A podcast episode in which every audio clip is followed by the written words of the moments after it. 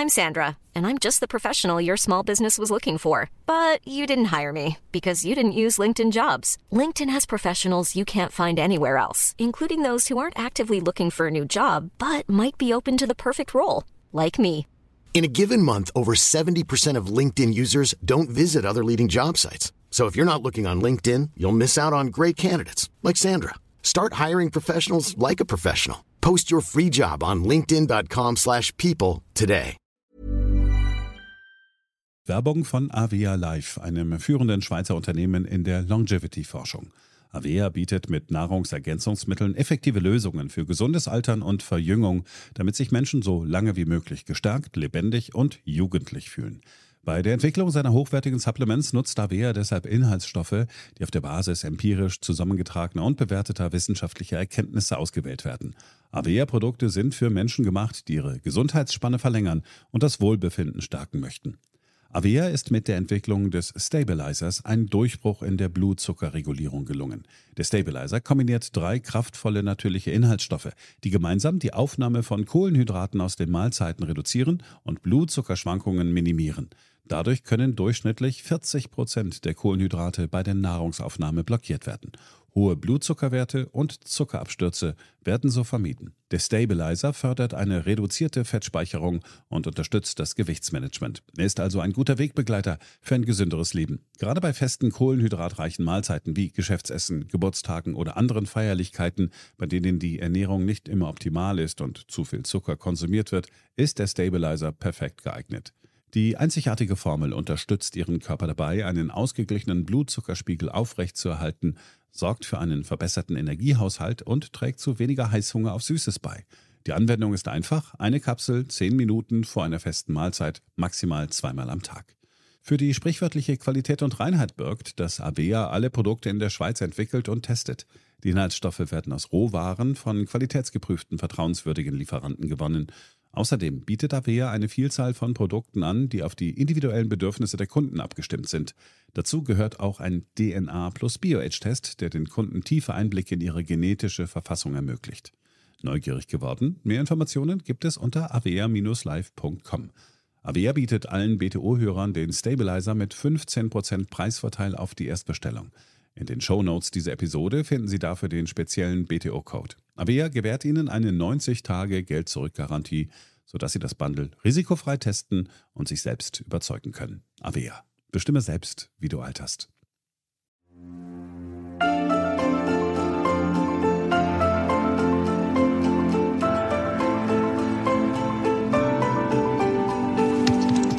BTO Beyond the Obvious 2.0, der Ökonomie-Podcast mit Dr. Daniel Stelter. Featured bei Handelsblatt. Hallo und herzlich willkommen zur neuesten Ausgabe meines Podcasts. Intel kommt nach Deutschland, angelockt von vielen Milliarden Euro Steuergeld. Grund zur Freude oder eher zur Kritik angesichts der Milliardensubventionen unseres Staates. Hätte man mit dem Geld vielleicht viel mehr erreichen können? Hätte man das Geld vielleicht sogar ganz anders einsetzen sollen? Das ist die Frage, der wir heute nachgehen, und zwar aus dem Blickwinkel des Kapitalstocks. Also der Frage, wie modern ist unser Land eigentlich noch? Wir werden sehen, der Kapitalstock Deutschlands ist erheblich gealtert, und zwar stärker gealtert als sogar in Italien. Das hat Implikationen für Deutschland, das hat aber auch Implikationen für die Zukunft des Euro. Genau das wollen wir in dieser Woche diskutieren. Fangen wir also an. BTO Beyond the Obvious 2.0 featured bei Handelsblatt. Bevor wir auf Deutschland kommen, beginnen wir mit einem Blick nach Westen, zu unserem Nachbarn in Frankreich. L'agence Fitch, une des trois principales agences de notation financière, elle a abaissé d'un cran la note de la France qui passe donc de AA à AA-. The global credit agency Fitch Ratings has downgraded France's debt worthiness from AA to AA-. Fitch cited public finances and government debt were a rating weakness and that social movements in the country could put Macron's agenda at risk. Die Kreditwürdigkeit eines Landes ist durchaus wichtig. Denn je solider die Staatsfinanzen, desto geringer der Zins, den der Staat für seine Schulden zu entrichten hat. Und damit auch das Zinsniveau für die gesamte Wirtschaft.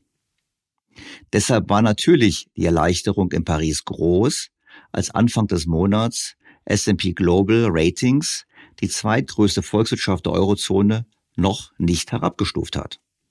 Im April hatte die Ratingagentur Fitch die Kreditwürdigkeit Frankreichs bereits auf AA- gesenkt. Naja, eine wirkliche Entwarnung ist der Entscheid von S&P jedoch nicht. Bleibt es doch bei einem negativen Ausblick und die nächste Überprüfung ist bereits für den Dezember angesetzt. Das kann nicht wundern bei einem laufenden Defizit von fünf Prozent des Bruttoinlandsproduktes, einem Schuldenstand von über 112 Prozent des Bruttoinlandsproduktes und steigenden Zinsen. Kein europäisches Land ist in absoluten Zahlen so hoch verschuldet wie die zweitgrößte Volkswirtschaft der Eurozone.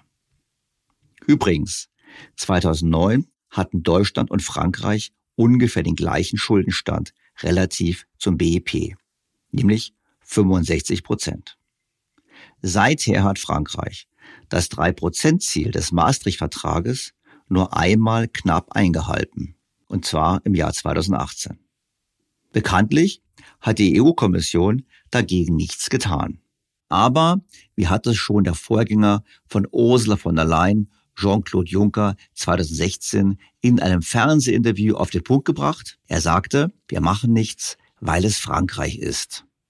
Hier würde seine Kommission faktisch beim Haushaltsschlendrian der Regierung in Paris immer ein Auge zudrücken.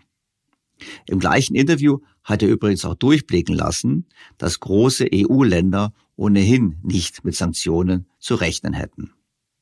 Da kann es nicht verwundern, dass die Staatsschuld Frankreichs immer weiter steigt. Nun, wo das Rating erneut gesenkt werden soll, verspricht die Regierung zu handeln. Nous devons impérativement reconstituer nos marges de manœuvre si nous devions faire face demain à un nouveau choc wir müssen unseren Handlungsspielraum unbedingt wieder erweitern, falls wir morgen mit einem neuen Konjunkturschock konfrontiert werden sollten. Das ist ein Grundsatz der Verantwortung. Ich möchte hinzufügen, dass wir unseren Landsleuten mit der Rentenreform im Moment viel abverlangen. Wir erwarten, dass Beschäftigte mehr arbeiten. Da ist es nur gerecht, dass alle öffentlichen Akteure, der Staat, die lokalen Gebietskörperschaften und die Sozialversicherung ebenfalls zur Kasse gebeten werden. Das ist ein Grundsatz der Gerechtigkeit. C'est un principe de justice. In anderen Interviews, unter anderem auch zitiert in der Financial Times, sagte der Finanzminister Bruno Le Maire, dass der Staat wirklich alles daran setzen wird, die Schulden abzubauen. Die Entscheidung von S&P ist ein Ansporn, mehr zu tun und es besser zu machen. Wir müssen an unserem Schuldenabbauprogramm festhalten und die öffentlichen Ausgaben kürzen. Angesichts der Tatsache, dass Frankreich es seit 14 Jahren nicht geschafft hat, das Maastricht-Kriterium einzuhalten und Lemea es nun für das Jahr 2027 verspricht, würde ich sagen, können wir sehr gut davon ausgehen, dass es eben auch diesmal nicht gelingen wird. Die Schulden Frankreichs wachsen nun also seit einiger Zeit schneller als das Bruttoinlandsprodukt. Und das wird wohl dauerhaft so weitergehen. Denn nun kommen auch noch steigende Zinsen hinzu. Das Finanzministerium in Paris rechne bereits damit, dass die Belastung durch den Schuldendienst im Jahre 2027 auf 70 Milliarden Euro steigen wird. Zum Vergleich, im letzten Jahr waren es noch 50 Milliarden. Diese 70 Milliarden wären dann mehr als die Ausgaben des Staates für Verteidigung und ungefähr so viel wie zurzeit für Bildung ausgegeben wird. Für mich unterstreicht das erneut, unter welchem Druck die EZB steht, die Zinsen möglichst schnell wieder nach unten zu bekommen. Denn sonst hat nicht nur Frankreich, sondern haben auch andere Staaten der Eurozone erhebliche Probleme. Das ist durchaus dramatisch, wie Daten der EZB zeigen. Die EZB hat ausgerechnet, wie viele Zinsen die Staaten in den kommenden zwölf Monaten zahlen müssen und in welchem Umfang sie fällige Anleihen durch neue Anleihen ersetzen müssen, also die Schulden rollen müssen. Und zählt man das zusammen, Zinszahlung und den Bedarf an Refinanzierung von fälligen Staatsschulden, dann erreicht dies in Frankreich bereits ein Wert von 16 Prozent des Bruttoinlandsproduktes. Das ist Platz zwei nach Italien, wo es immerhin 24 Prozent sind. Zum Vergleich, in Deutschland sind es nur 10 Prozent. Gut steht übrigens Griechenland da, weil dort die Schulden sehr langfristig sind und deshalb liegt die Belastung bei unter 8 Prozent des Bruttoinlandsproduktes. Jetzt kann man sagen, ist ja kein Problem, wenn irgendwelche Anleihen wieder neu ausgegeben werden müssen. Das stimmt. Aber Anleihen, die in der Ära von Mario Draghi ausgegeben wurden, manchmal zu negativen Zinssätzen, die müssen nun bei rund drei Prozent refinanziert werden. Und das wird richtig teuer. Ohne Käufe der Europäischen Zentralbank gibt es auch keinen Käufer, der das Problem verschleiert. Der andere Käufer übrigens war bisher Japan. Japan ist weltweit der größte Nettogläubiger und Eigentümer von immerhin sechs Prozent des französischen Staatsanleihenmarktes. Und hier gibt es die Sorge in Europa, dass die Bank of Japan einen Massenexodus aus Anleihen der Eurozone auslösen könnte. Und zwar dann, wenn sie aufhört, im Inland, also in Japan, die Anleihenrenditen weiterhin zu manipulieren, also nach unten zu drücken. Würden die japanischen Investoren in Japan wieder Zinsen bekommen, ist durchaus anzunehmen, dass sie Geld nach Japan zurücküberweisen. Sie fehlen dann als Käufer der Anleihen, die ausgegeben werden, um fällige Anleihen zu refinanzieren. Und deshalb hat die EZB etwas ziemlich Ungewöhnliches gemacht. Sie hat die Bank of Japan öffentlich dazu ermahnt, mit äußerster Vorsicht vorzugehen. Das ist wirklich ein sehr, sehr seltener Eingriff in die Geldpolitik einer anderen Zentralbank. Konkret schrieb die EZB in ihrem aktuellen Finanzstabilitätsbericht Folgendes. Wenn die Bank of Japan beschließt, ihre Politik zu normalisieren, könnte dies die Entscheidungen japanischer Investoren beeinflussen, die auf den globalen Finanzmärkten einschließlich des Anleihenmarktes im Euroraum stark vertreten sind. Und weiter? Ein abrupter Rückzug japanischer Anleger aus dem Anleihenmarkt des Euroraums könnte erhebliche Auswirkungen auf die Preise haben, insbesondere in konzentrierteren Marktsegmenten. Diese Dynamik könnte durch das erhöhte Nettoangebot dieser Anleihen infolge der quantitativen Straffung durch die EZB verstärkt werden. Die EZB befürchtet also eine Verschärfung der Lage an den Schuldenmärkten der Eurozone, sollte die japanische Notenbank die Politik ändern. Und das vor allem deshalb, weil die EZB ja vorhat, in diesem Jahr die eigenen Anleihebestände ebenfalls zu reduzieren. Die logische Konsequenz meines Erachtens, die EZB wird erneut intervenieren müssen, um die Staaten am Laufen zu halten. Natürlich sagt das keiner. Im Gegenteil, der französische Finanzminister verspricht eine Reduktion der Schuldenquoten. Tous nos partenaires européens se sont engagés dans le rétablissement de leurs finances publiques. Alle unsere europäischen Partner haben sich zur Sanierung ihrer öffentlichen Finanzen verpflichtet und es geht letztlich um die europäische Glaubwürdigkeit Frankreichs. Wir sind Teil eines schützenden Clubs, nämlich der Eurozone, die es uns ermöglicht hat, während der Covid-Krise zu günstigen Bedingungen Schulden zu machen. Wir müssen uns an die gleichen Spielregeln halten wie die anderen 18 Mitgliedstaaten der Eurozone. Um den Kern meiner Gedanken zusammenzufassen, Schuldenabbau bedeutet Freiheit. Le désendettement, c'est la liberté. Natürlich soll dieser Schuldenabbau nicht durch Ausgabenkürzung erfolgen. Nein, Wachstum soll das Problem lösen. So auch der Bericht in der Financial Times. Sparmaßnahmen sind keine Option. Das wäre ein wirtschaftlicher und politischer Fehler, sagte er. Wir brauchen mehr Wachstum, mehr Produktivität. Wie? Durch die Umsetzung schwieriger Reformen wie der Rentenreform und die schrittweise Abschaffung der Schutzmaßnahmen, die wir während der Covid-19 und Energiekrise eingeführt haben, um die öffentlichen Ausgaben weiter zu senken. Und mit Blick auf die Reform der Schuldenregeln in der EU war er auch eindeutig anderer Meinung als der deutsche Finanzminister. Angesichts der Notwendigkeit, dass die europäischen Länder für alles von grünen Technologien über künstliche Intelligenz bis hin zu Bildung und Verteidigung Geld ausgeben müssten, sei jetzt nicht der richtige Zeitpunkt, allzu strenge Vorgaben zu machen, argumentierte er. Wenn wir Teil des Rennens des 21. Jahrhunderts zwischen China und den USA sein wollen, ist es an der Zeit, mehr zu investieren, sagte er. Womit wir wieder beim Kern sind. Frankreich hat keine Lust darauf, die Staatsfinanzen zu sanieren. Man hofft weiterhin auf die EU und die Eurozone als großer Schulden- und Transfergemeinschaft.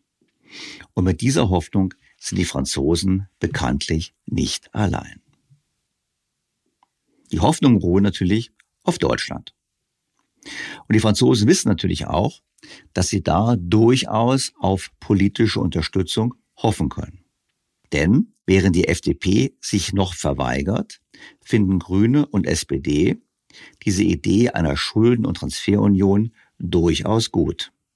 So können wir im Wahlprogramm der SPD Folgendes lesen. Wir werden den Stabilitäts- und Wachstumspakt zu einem Nachhaltigkeitspakt weiterentwickeln. Statt einer Rückkehr zur Kürzungspolitik der Vergangenheit bleiben wir bei der in der Corona-Krise begonnenen gemeinsamen Investitionspolitik Europas. Eine krisenfeste EU muss fiskalpolitisch handlungsfähig sein und sich zu einer echten Fiskal-, Wirtschafts- und Sozialunion weiterentwickeln. Wir werden Staaten und Steuerzahler zukünftig wirksam vor Bankpleiten schützen. Um die Eurozone vor ökonomischen Schocks zu schützen, treten wir ein für eine dauerhafte europäische Arbeitslosenrückversicherung, die zudem sicherstellt, dass alle Mitgliedstaaten auch in Zeiten schwerer wirtschaftlicher Krisen wichtige soziale Sicherungsfunktionen erfüllen können. Bei den Grünen klingt das dann so. Wir wollen das neu geschaffene Wiederaufbauinstrument verstetigen und in ein permanentes Investitions- und Stabilisierungsinstrument unter der Kontrolle des Europäischen Parlaments überführen. Mit einem nachhaltigen Investitionsfonds erhält die EU ein Instrument für eine dauerhafte eigene Fiskalpolitik. Er muss so gestaltet werden, dass er im Krisenfall nicht durch einzelne Länder blockiert werden kann. Das bedeutet kurz gesagt, man strebt eine gemeinsame Verschuldung mit gemeinsamer Haftung an.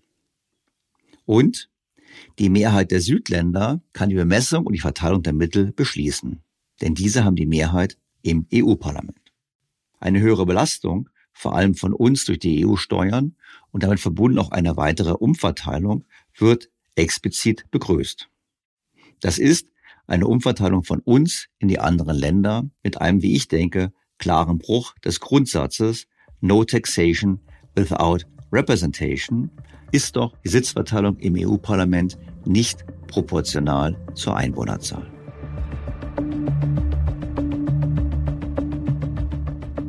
Damit sehen also viele, sowohl im Inland wie auch im Ausland, vor allem im Ausland, Deutschland eigentlich als die Stütze des Euros und der EU. Und warum tun sie das? Nun, sie tun es deshalb, weil Deutschland immer noch ein AAA-Rating besitzt.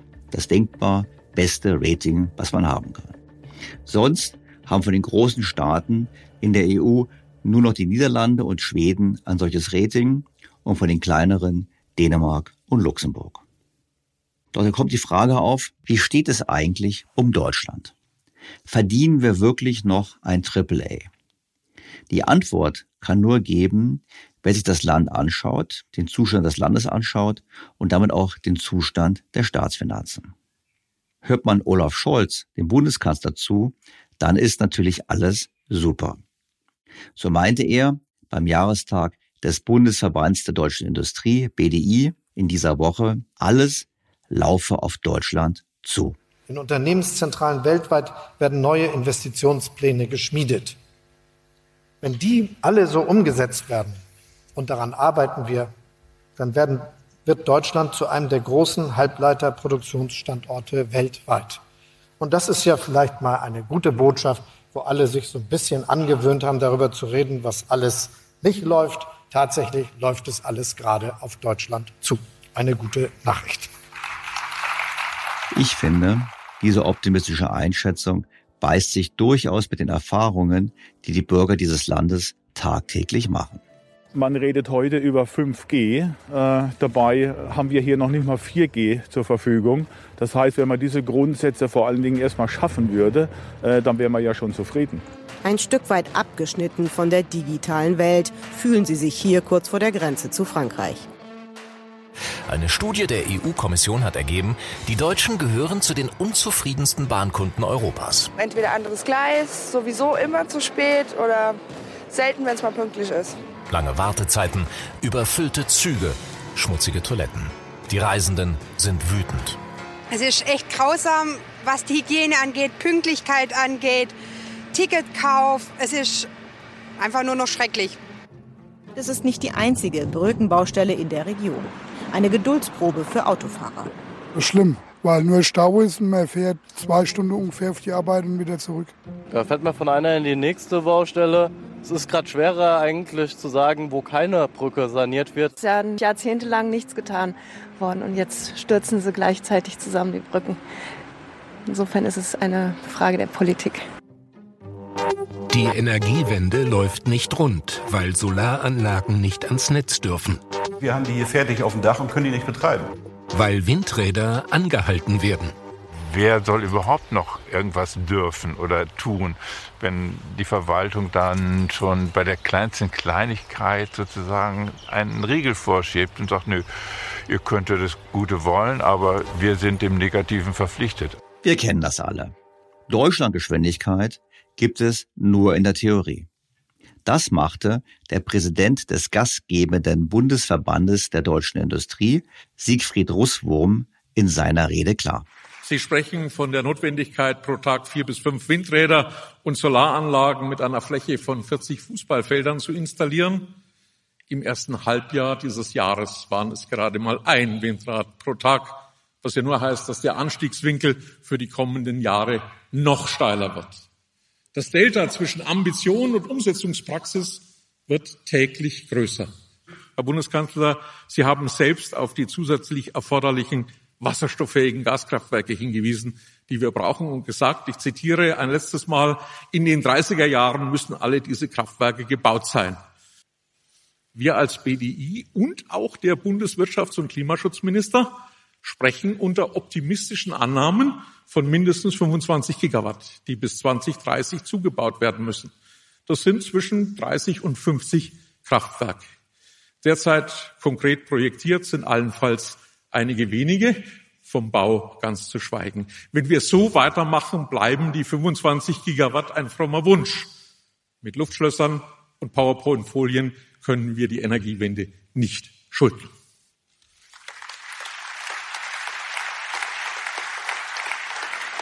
Es ist höchste Zeit, dass es konkret vorwärts geht, sonst fehlt die Vertrauensgrundlage, die Privatpersonen genauso wie Unternehmen für ihre Investitionen dringend brauchen. Passend zum Tag der Industrie sind zwei Studien erschienen, die den Zustand Deutschlands beleuchten. Beginnen wir mit dem Institut der deutschen Wirtschaft. Unter dem Titel Wirkungen öffentlicher Investitionen auf Unternehmen in Deutschland stellen die Forscher unter anderem Folgendes fest. Die wirtschaftliche Dynamik und damit die Wohlstandsentwicklung des Landes werden in hohem Maß durch die gesamtwirtschaftliche Produktivitätsentwicklung bestimmt. Gerade in Zeiten des demografischen Wandels, in der ein kleiner werdender Anteil der Bevölkerung erwerbstätig ist und sich ein schnell größer werdender Teil im altersbedingten Ruhestand befindet, muss die Produktivität deutlicher ansteigen, um die zusätzliche demografische Lücke zu kompensieren. Statt einer Produktivitätsrevolution ist jedoch in den letzten Jahren ein kontinuierlicher Rückgang des Produktivitätswachstums zu beobachten. Wir wissen, dass die Produktivität über die Größe des Kuchens entscheidet. Also über die Größe des Kuchens, der dann verteilt werden kann. Und wächst der Kuchen nicht mehr, oder schrumpft er gar, dann gibt es umso schärfere Verteilungskämpfe. Woran liegt es denn nun, dass das Produktivitätswachstum so deutlich zurückgegangen ist? Nicht zuletzt an den fehlenden Investitionen des Staates. Diese sind, so die Forscher, wichtig für die gesamte Volkswirtschaft. Längerfristig steigt infolge der öffentlichen Investitionen das volkswirtschaftliche Produktionspotenzial und die staatliche Kapitalstockbildung wirkt sich positiv auf das gesamtwirtschaftliche Leistungsniveau und die Produktivitätsfortschritte aus. So sind technische Infrastrukturen wie sämtliche Verkehrs- und Versorgungsnetze für Unternehmen eine wichtige Vorleistung und Voraussetzung für ihre arbeitsteiligen Produktionsprozesse. Die damit verbundenen Netzwerkeffekte können bedeutsame Standortvorteile darstellen, welche die Wettbewerbsfähigkeit und die Produktivität der Unternehmen erhöhen. Und was war nun der Beitrag des Staates? Von Seiten der staatlichen Kapitalstockbildung kamen zuletzt überhaupt keine Produktivitätsimpulse in Deutschland zustande. Unsere Berechnung zeigt, dass der staatliche Kapitalstock unter sonst gleichen Bedingungen in den 2000er Jahren um jährlich rund 25 Milliarden Euro stärker hätte wachsen müssen, um die gleichen Produktivitätseffekte wie in den 1990er Jahren zu erzielen. Für die 2010er Jahre wäre gemäß dieser Rechnung sogar ein zusätzliches Wachstum beim staatlichen Kapitalstock von 45 Milliarden Euro pro Jahr erforderlich gewesen. Nein, nein, nein. Es lag nicht am Geld. Die Steuernabgabenquote liegt bei 42 Prozent. Sie hat damit den Höchststand wieder erreicht, den sie zuletzt im Jahre 1999 erreicht hatte. Zwischendurch war sie etwas tiefer, aber die Abgabenquote steigt bereits seit zehn Jahren kontinuierlich an. Im gleichen Zeitraum sind die Kosten für Arbeitslosigkeit deutlich gefallen und, was noch viel wichtiger war, die Zinskosten sind deutlich gefallen. Wir haben vorhin diskutiert, in Frankreich steigt die Zinsbelastung von 50 auf 70 Milliarden. In den letzten zehn Jahren hatten wir das Umgekehrte. Wir hatten eine Belastung, die hoch war und die dann immer mehr gefallen ist.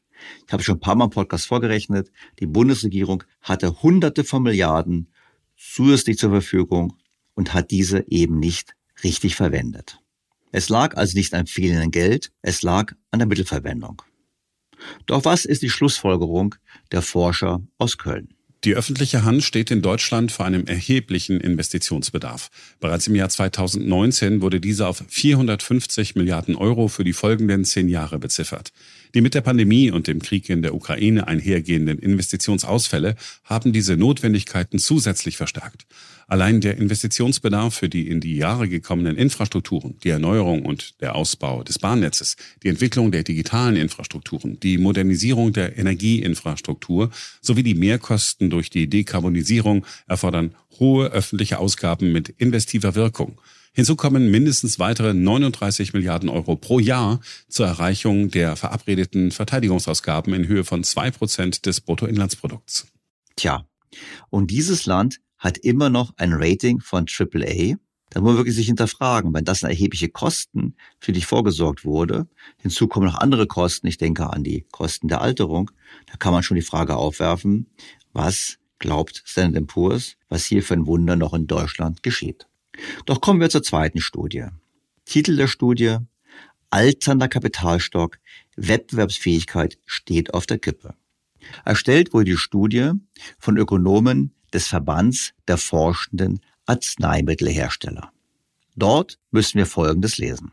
Deutschland lebt bereits seit Jahren von seiner Substanz.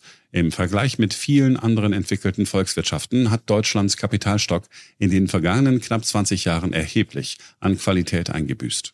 Und zwar massiv.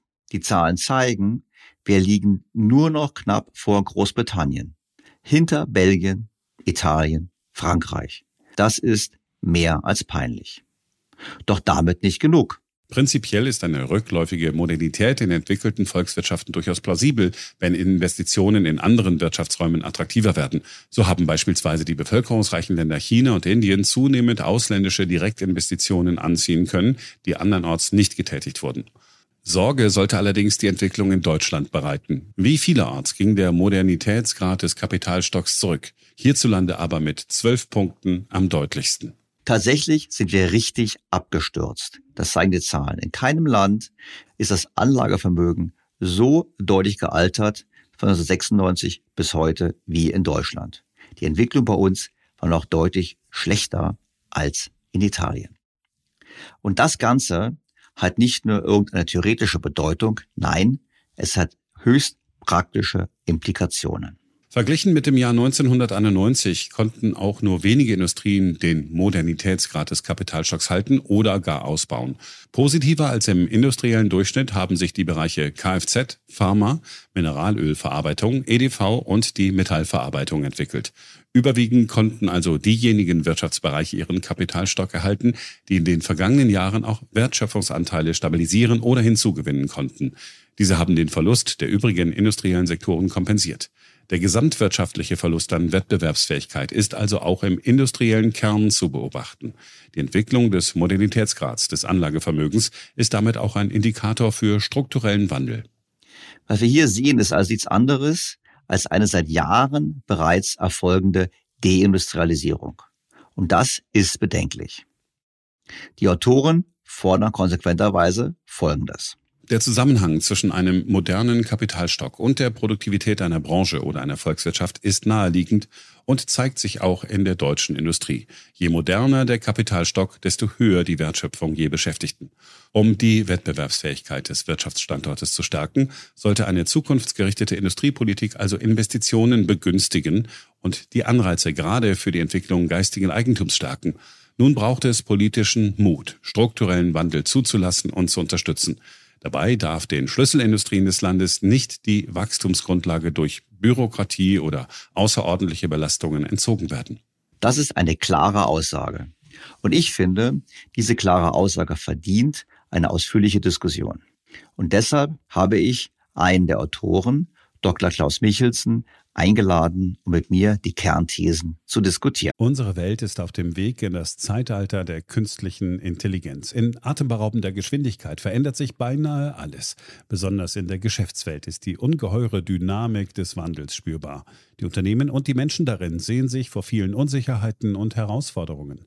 Der Aufstieg der künstlichen Intelligenz bedeutet neuen Wettbewerb, eine Flut von Daten, aber auch sich verändernde Fähigkeiten und die sich daraus ergebende Notwendigkeit von Veränderungen in den Skills von Mitarbeitenden und der Leistungsfähigkeit der Unternehmen. Workday, die Enterprise-Plattform für Finanzen und HR, hat deshalb Innovation zum Prinzip gemacht. Viele BTO-Hörer erleben den Wandel aus nächster Nähe. Ihre Unternehmen sehen sich einem Ansturm von Veränderungen ausgesetzt, suchen nach Mitteln, um sich aus der Beschleunigungslücke zu befreien und haben Schwierigkeiten, Schritt zu halten. Oft sind die Lösungen kurzfristig und bruchstückhaft. Getrennte Systeme für die Finanz- und Personalabteilung oder die Aufrüstung veralteter Technologien sind häufige Beispiele dafür.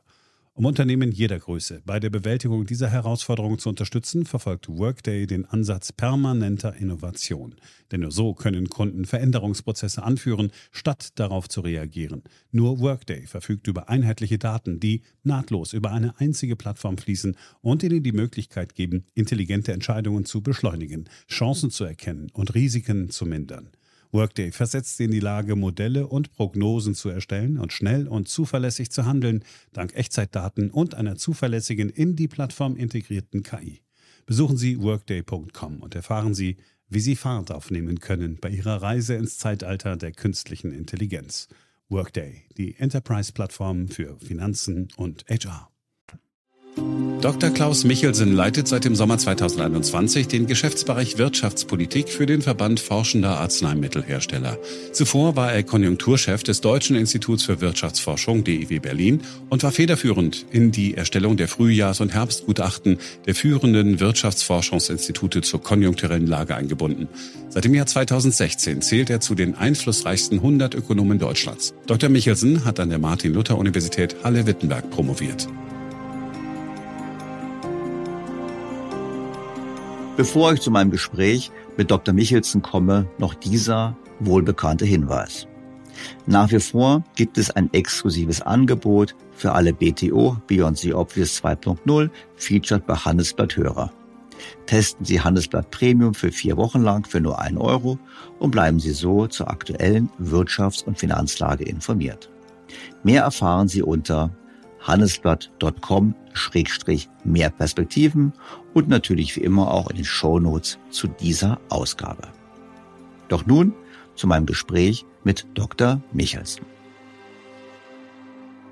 Sehr geehrter Herr Dr. Michelsen, ich freue mich ausgesprochen, Sie in meinem Podcast begrüßen zu dürfen. Guten Tag. Herr Dr. Michelsen, Sie haben eine Studie vorgelegt, die mich jetzt dazu zugegebenermaßen nicht so wahnsinnig überrascht hat, mit dem Titel Alternder Kapitalstock, Wettbewerbsfähigkeit steht auf der Kippe. Und da haben Sie sich angeschaut, wie das so in Deutschland ausschaut mit der Infrastruktur, mit den Bauten, mit den Investitionen in Maschinenanlagen. Wir alle wissen das, wir müssen eine Straße benutzen oder in die Bahn steigen, dass es nicht so richtig gut ausschaut, aber Sie haben es ein bisschen wissenschaftlicher angeschaut. Vielleicht können Sie mal kurz sagen, wie man sowas überhaupt macht als Volkswirt, wie betrachtet man überhaupt den Stand der technischen Ausrüstung und dann auch, was eine Schlussfolgerung Sie dann ziehen, wenn Sie auf Deutschland blicken.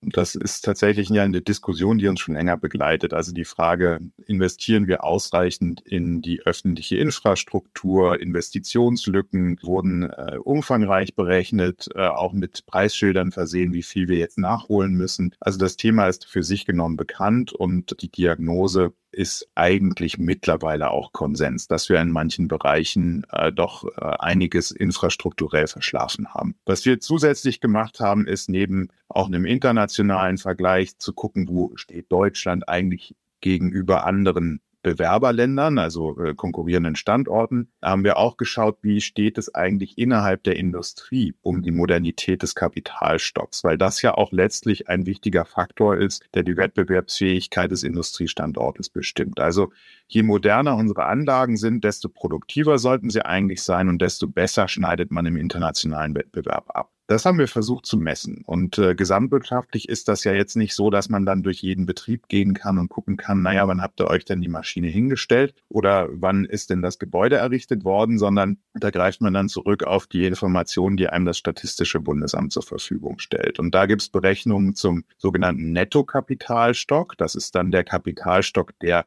kalkulatorisch abgeschrieben wird. Also für jedes Anlagegut gibt es da ja unterschiedliche Abschreibungssätze. Und es gibt den sogenannten Bruttokapitalstock, der betrachtet, wie viele Maschinen und Anlagen sind denn tatsächlich in Verwendung, also auch wenn sie schon kalkulatorisch abgeschrieben sind. Und das Verhältnis aus Netto- und Bruttokapitalstock gibt einem dann Auskunft darüber, wie veraltet oder wie neu dann letztlich der gesamtwirtschaftliche Kapitalstock ist. Je größer dieses Verhältnis ist, desto moderner ist dieser Kapitalstock, je geringer, desto älter. Das bedeutet nicht, äh, dass die Maschinen, die dann abgeschrieben sind, schon völlig unbrauchbar sind. Sie sind halt nur im Vergleich zu dem, was in anderen Ländern beispielsweise verwendet wird, wesentlich unproduktiver. Ja, das kann man sich vielleicht vorstellen an einem Traktor, der 30 Jahre alt ist, funktioniert vielleicht noch, aber ein aktuelles Modell ist halt äh, GBS gesteuert und weiß ganz genau, wo dann eben die Düngemittel eingebracht werden müssen am Acker und dann holt man halt mehr raus. So muss man sich das ungefähr vorstellen. Das haben wir gemessen und äh, die Befunde sind äh, für Deutschland jetzt wenig schmeichelhaft. Wir sehen, dass wir einerseits gesamtwirtschaftlich international schlechter abschneiden als viele europäische Nachbarländer insbesondere.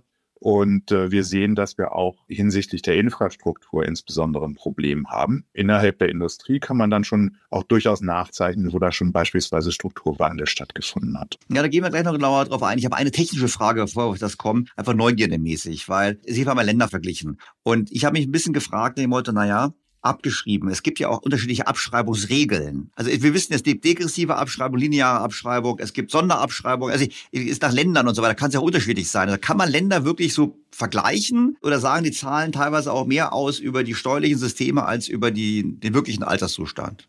Das sollten sie eigentlich nicht. Eigentlich hat man sich dann zwischen den statistischen Ämtern dieser Länder innerhalb der OECD Standards gesetzt, wie dann eben Accounting stattfindet. Okay. Natürlich gibt es da unterschiedliche Auslegungen, aber eigentlich für dieses National Accounting gibt es allgemeine Standards, weil sonst hätte man ja im Grunde genommen überall eine Zahl und man wäre vollkommen frei von der Möglichkeit, die überhaupt vergleichen zu können. Also ich möchte nicht ausschließen, dass es da Differenzen gibt. Es sollte aber eigentlich nicht so sein. Okay. Das ist gut, aber jetzt war nur Neugierde. Jetzt gehen wir weiter. Bevor wir auf Deutschland kommen, Sie haben ja das Ranking, haben in Ihrer Studie nicht alle Länder aufgeführt, wahrscheinlich haben Sie mehr analysiert. Also mir sind zwei Dinge aufgefallen. Zum einen ist mir aufgefallen, in allen Ländern gab es in den letzten Jahren eine Verschlechterung. Also zwischen 1995 und 2017 gab es eine Verschlechterung. Es gibt zwei Ausnahmen. Die eine Ausnahme ist Frankreich, da blieb das Niveau unverändert. Und dann gibt es eben ihren Spitzenreiter, Kanada. Kanada war 1995, hatten die schon jüngere Assets als wir.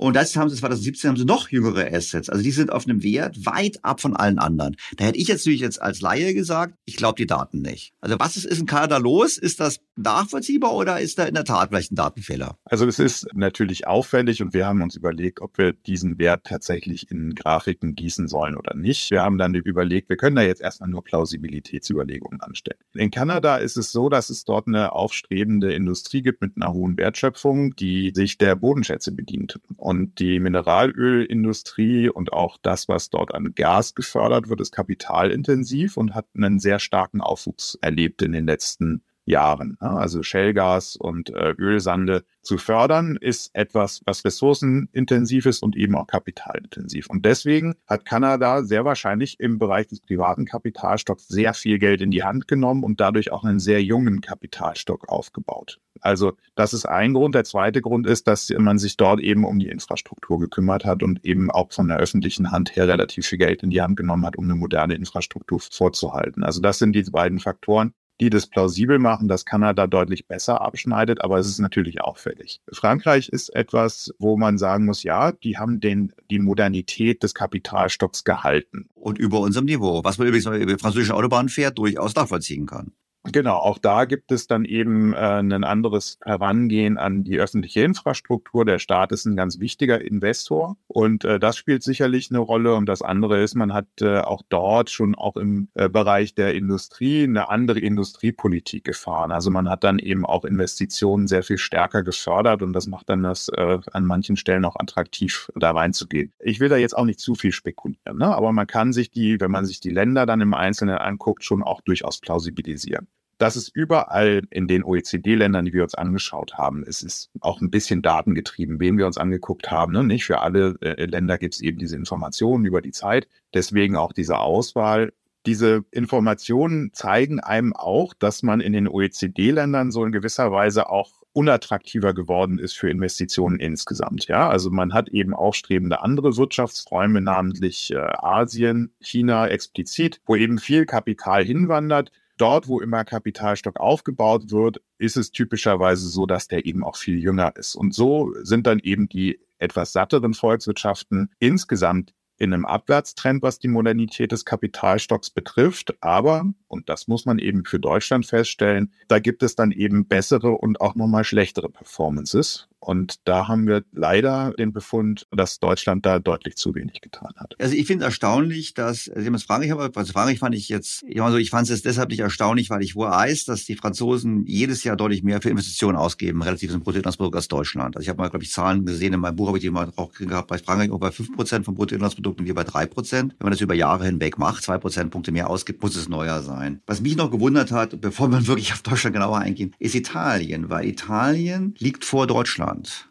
in der, im Alter des Kapitalstocks. Und zwar lag Italien 1995 vor Deutschland und liegt heute noch vor Deutschland. Und das ist natürlich, sind natürlich auch gemeint, genau, kann man sagen, genauso schlecht, schlecht, verschlechtert wie wir, kann man dazu kommen, kommen wir ja drauf. Und was ist in Italien das Besondere? Ist das dann staatliche Infrastruktur oder ist es dort auch mehr unternehmensgetrieben? Ja, also da komme ich jetzt langsam ins Spekulieren. Italien ist natürlich auch, was die industrielle Struktur oder die Wirtschaftsstruktur betrifft, etwas anders aufgestellt. Italien hat in den letzten 20 Jahren schon einen erheblichen Strukturwandel erlebt von der Industrie hin zur Dienstleistungsgesellschaft. Das bedeutet auch dort, wo Strukturwandel stattfindet, wird eben ein neuer Kapitalstock aufgebaut. Und das ist wahrscheinlich ein Grund, weshalb in Italien dann eben auch Umwandlungsprozesse oder Transformationsprozesse dazu geführt haben, dass man einen neueren Kapitalstock hat. Diese Transformation sehen wir in Deutschland eher innerhalb des industriellen Sektors. Also da ist eben der Anteil der Wertschöpfung ähm, der Industrie relativ konstant geblieben, aber innerhalb des Sektors verschieben sich da die Relationen. Und das ist dann der Strukturwandel, den wir hier erlebt haben. Gut, damit kommen wir nach Deutschland. Das war ja auch der Hauptpunkt. Aber ich finde, wir sollten paar, über die paar erstaunlichen Nebenländer auch kurz sprechen. Also Deutschland hält nach ihrer Studie, ich habe also ein schönes Chart drin, bei 100 haben alle gestartet, 1995, ist Deutschland das Land, welches am stärksten sich verschlechtert hat. Und wir haben gerade im Ranking schon gesagt, und wir liegen jetzt nach, vor Belgien, aber nach Italien äh, in diesem Ranking drin. Gut, die Briten liegen hinter uns, aber die haben sich nicht so verschlechtert wie wir. Die waren vor, vor 20, vor 30 Jahren schon schlecht. Aber wir haben die deutlichste Verschlechterung gehabt. Jetzt ist die Frage, subjektiv haben wir das natürlich alles erlebt, Stichwort Bahnfahren. Aber es ist ja nicht nur die öffentliche Infrastruktur. Ich meine, ist das jetzt quasi wirklich nur der Tatsache geschuldet, dass die deutschen Firmen jetzt alle in China investiert haben? Oder was passiert da? Ich meine, Sie haben es ja nach Sektoren sich angeschaut. Ich meine, es ist ja klar, Ihre Studie sagt ja eigentlich, wir haben ein Problem. Warum sagen Sie aufgrund dieser Zahlen, wir haben ein Problem? Also wir müssen uns auch nochmal auseinanderklamüsern. Also wir haben einen großen Teil des Kapitalstocks gerade in Bauten und bei den Bauten ist es eben die öffentliche Infrastruktur, die eine wesentliche Rolle spielt. Wenn wir uns das über die Zeit anschauen, dann nimmt gerade die Modernität dieser Bauten deutlich. Entschuldigung, kann ich einhaken? 95 fangen sie an. Wir hatten gerade Wiedervereinigung. Dann haben wir im großen Stil in der, im Osten die Häuser saniert. Das war noch so ein Schub, Bauboom. Und danach war es ja nicht mehr nötig. Also insofern könnte ich auch sagen, na ja, die waren auch davor übertrieben jung. Ja, natürlich haben wir einen extremen Verjüngungsprozess gerade in den neuen Ländern gehabt. Da hat man dann, kann man auch darüber reden, ob man da vielleicht auch etwas überinvestiert hat. Ne? Also da wurde halt viel Infrastruktur umgebaut, vielleicht auch über die Maßen. Aber der, der Ausgangspunkt war äh, einer, wo man dann die Modernität oder ja, oder die, die Funktionsfähigkeit der Infrastruktur im Osten hergestellt hat, hat damit einen modernen öffentlichen Kapitalstock gehabt, hat damit natürlich auch kurzfristig keine so großen Investitionsbedarfe gehabt, weil typischerweise in den ersten zehn Jahren dann nicht so viel passiert. So, dann fängt es aber irgendwann an zu bröseln. Und wir haben uns eben die 2000er Jahre auch geleistet, wo Deutschland wirklich durch die Bank weg die Infrastruktur komplett auf Verschleiß gefahren hat. Also da haben wir diese Phase, wo der schlanke Staat ähm, propagiert wurde, wo dann eben gesagt wurde, wir müssen gucken, dass wir uns auf eine demografische Entwicklung vorbereiten. Wir brauchen nicht mehr so viel Investitionen in öffentliche Infrastrukturen. Und da haben wir eine ganze Menge vernachlässigt. Bei der Bahn ist es ja noch mal eine spezielle Geschichte. Mit der Privatisierung ist da einiges passiert und auch schiefgelaufen. Das muss man ja auch mal feststellen.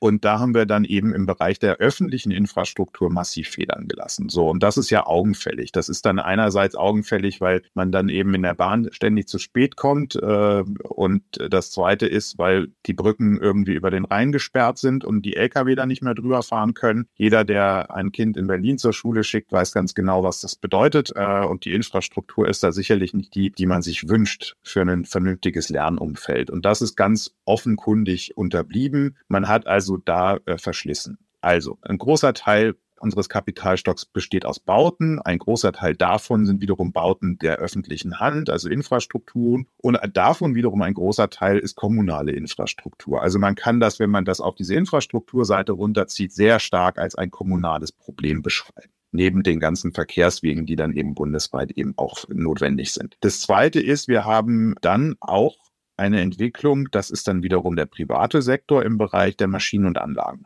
Und das ist das, was im Grunde genommen internationale Investitionsentscheidungen sind. Wo investiere ich als Unternehmen? Welcher Standort ist attraktiv? Das hängt natürlich mit den öffentlichen Vorleistungen zusammen. Einerseits, da steht man eigentlich international noch relativ gut da, trotz des Verschleißes. Aber es sind dann eben auch die sonstigen Investitionsbedingungen drumherum. Also wie schnell kann ich was genehmigen, wie viele Fachkräfte kriege ich, wie ist das Lohnniveau, wie ist die Besteuerung, also der Standort und äh, die Standortqualität und entsprechend der Preis. Ne? Also die Besteuerung ist ja letztlich der Preis für den Standort. Das spielt da eine Rolle. Und da haben wir dann eben schon auch sehen können, oder da sieht man das, jetzt nicht explizit in dieser Studie, aber wenn man sich die Zahlen dann über Direktinvestitionen beispielsweise nach China oder in andere Weltregionen anschaut, dann sieht man, dass eben viel größere Kapitalströme dorthin fließen, was Ceteris Paribus bedeutet, dass weniger bei uns investiert wird. Und das führt dann eben dazu, dass man insgesamt über die Industrie hinweg auch eine Phase hatte, wo man da massiv an Wettbewerbsfähigkeit verloren hat. Ab 2010 ungefähr geht es dort wieder bergauf, aber auch sehr stark getrieben durch Automotive.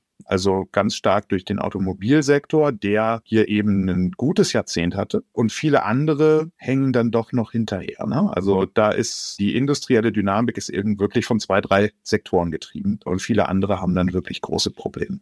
Ja, Sie haben ja dann nicht nur geschaut auf die, sagen die Investitionen in, in Brick and Mortar, sondern Sie haben ja auch angeschaut das geistige Eigentum. Ja. Das haben Sie natürlich auch gemacht, weil Sie die Pharmabranche mit vertreten, aber das klammern wir jetzt mal aus. Da habe ich auch eine Frage zu. Also erstmal eine technische Frage, weil Sie sagen ja so im Prinzip, na gut, ja, Brick and Mortar veraltet, aber beim geistigen Eigentum haben wir eigentlich einen Aufschwung, also eine Verbesserung. Ja.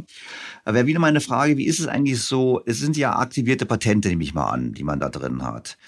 Oder hat man da auch drin erworbenen Goodwill? Also wenn ich eine Firma übernehme und zahle ja mehr als den Substanzwert, habe ich ja einen Goodwill in der Bilanz und der wird ja nicht mal planmäßig abgeschrieben. Also da wäre meine Frage so ein bisschen, wie ist das, wie wird das statistisch erfasst? Weil man kann sich ja auch so ein bisschen sehr reich rechnen, wenn viele Firmen übernommen werden, habe ich viel Goodwill, aber eigentlich habe ich ja nichts Neues erfunden. Ich habe nur Marktprämien in die Bücher genommen. Ja.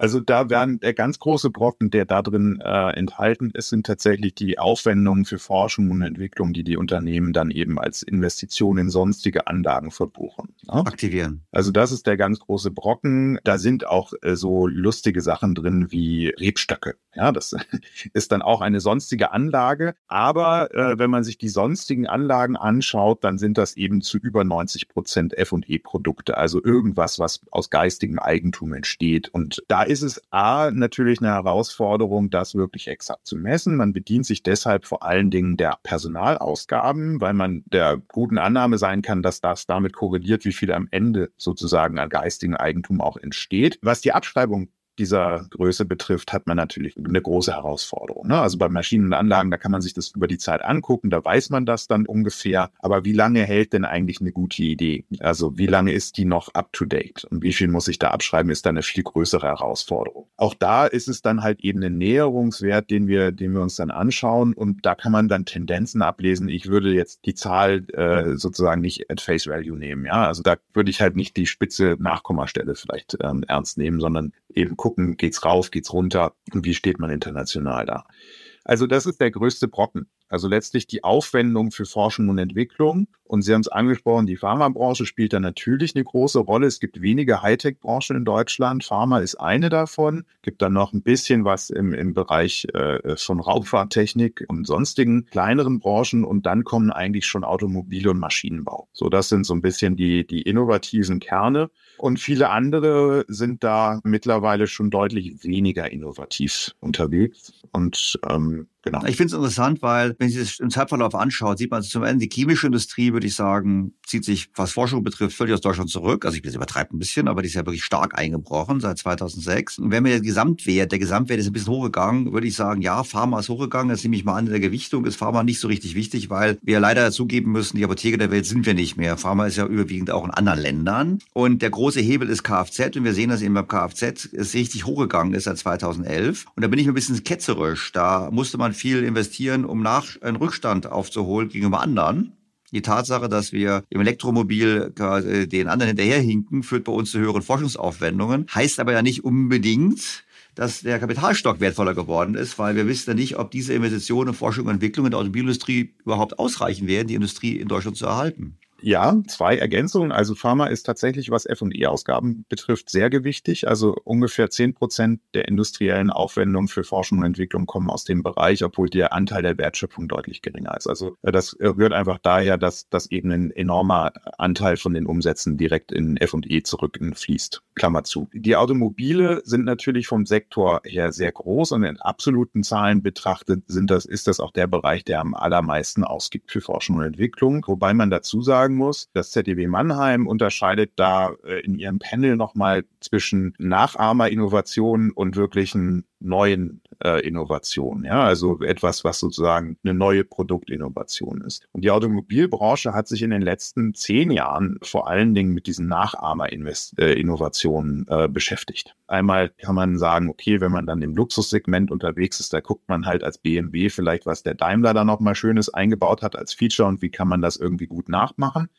Das ist vielleicht das eine. Und das andere ist das, was Sie beschrieben haben. Natürlich ist dann im Bereich der Antriebstechnik eine große Herausforderung entstanden, wo man dann auch vieles wieder aufholen musste. Ich glaube tatsächlich, dass man das noch gar nicht so sehr sieht in den Daten, weil der, der Prozess auch relativ spät eingesetzt hat. Also ich glaube, man hat sich da noch sehr stark auf, auf sozusagen die Weiterentwicklung der erfolgreichen Produkte äh, spezialisiert und geguckt, wie kann man da das Premium-Fahrzeug noch schöner machen und ist dann erst relativ spät irgendwie äh, umgeschwenkt in die wieder größere technologischen Entwicklungen, die dahinter stehen, ja. Aber tatsächlich sieht man eben, dass wenn so ein gewichtiger Wirtschaftszweig dann auch als Innovationsmotor ausfallen würde, hätten wir noch ein viel größeres Problem, ja. Also wir hängen da schon sehr stark an, an einzelnen Branchen.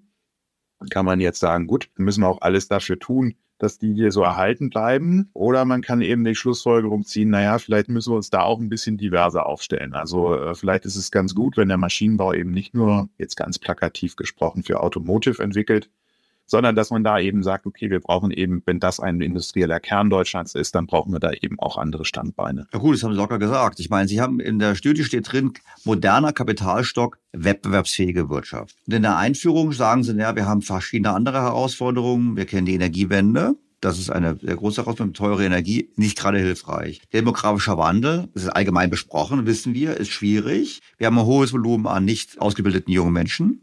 Das ist auch ein weiteres Thema. Also ohne Schulabschluss, ohne Berufsausbildung. Wir haben eine Exportabhängigkeit, die unter Druck kommt. Und wir haben unsere Substanz erodieren lassen. So.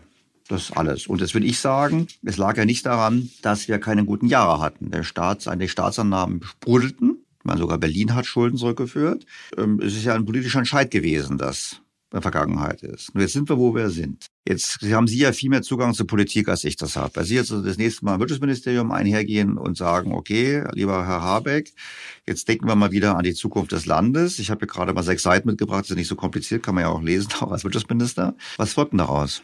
Ja, also meine Schlussfolgerung ist jetzt, dass wir uns mehr Gedanken über Zukunft machen müssen. Wir sind ganz äh, in den letzten, also wenn wir darüber nachdenken, woran lag denn das eigentlich, dass wir in den letzten Jahren doch dann auch erhebliche Probleme bekommen haben, die so sich sukzessive aufgebaut haben. Ne? Also wir haben uns ja gegenseitig immer erklärt, na ja, es sieht doch super aus, äh, schwarze Null, über Haushaltsüberschüsse, konjunkturell lief es eigentlich verglichen mit den letzten zwei, drei Jahren äh, sehr, sehr gut äh, seit der Finanzkrise. Ähm, und da klopft man sich dann potenziell immer auf die Schultern. So, und dann wird ein Land konservativ im negativen Sinne, ja, also dann wird man eben veränderungservers.